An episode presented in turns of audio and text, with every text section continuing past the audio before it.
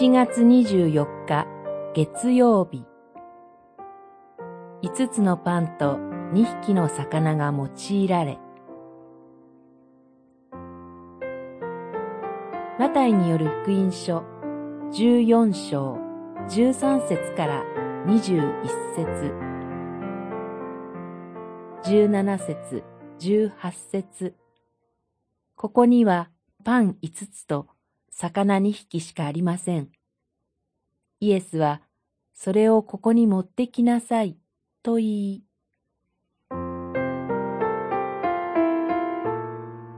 弟子たちは男だけで五千人の人々が空腹を覚えている現実を前にして、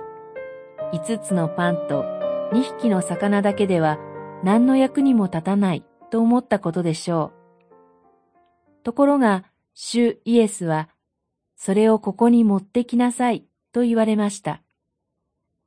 そして主イエスがそのパンと魚を取り、天を仰いで賛美の祈りを捧げ、裂いて弟子たちに配らせたところ、なんと人々はそれを食べて満腹したというのです。これは突拍子もない奇跡物語のように思えます。けれども、よくよく考えてみると、私たちもしばしばこれによく似た経験をするのではないかと思います。私たちの差し出すものはいつでも不完全な罪に汚れたパン五つと魚二匹にしか過ぎません。